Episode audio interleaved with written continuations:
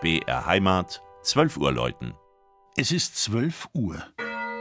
Das Mittagsläuten kommt heute aus der Pfarrkirche St. Stephanus in Massing.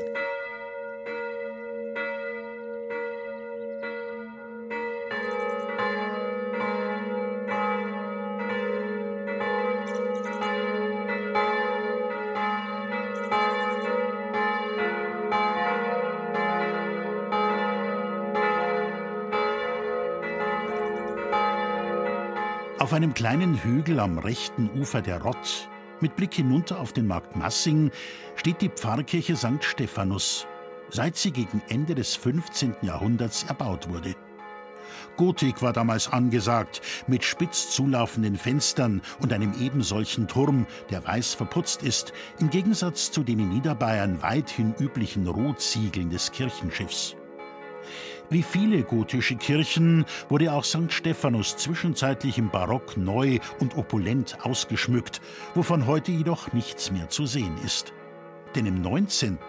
und mehrmals im vergangenen Jahrhundert wurde der Innenraum der Kirche sozusagen regotisiert.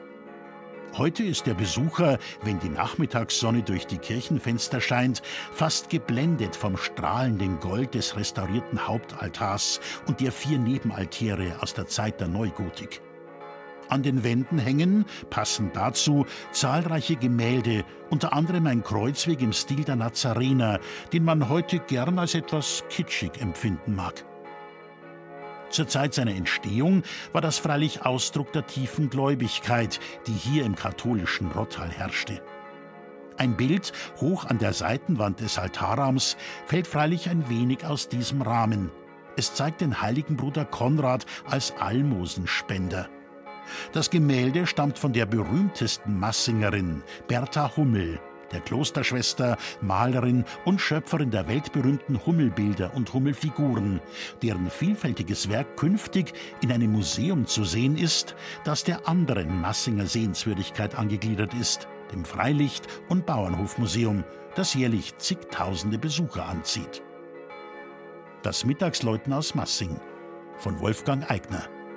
Gelesen hat Christian Jungwirth.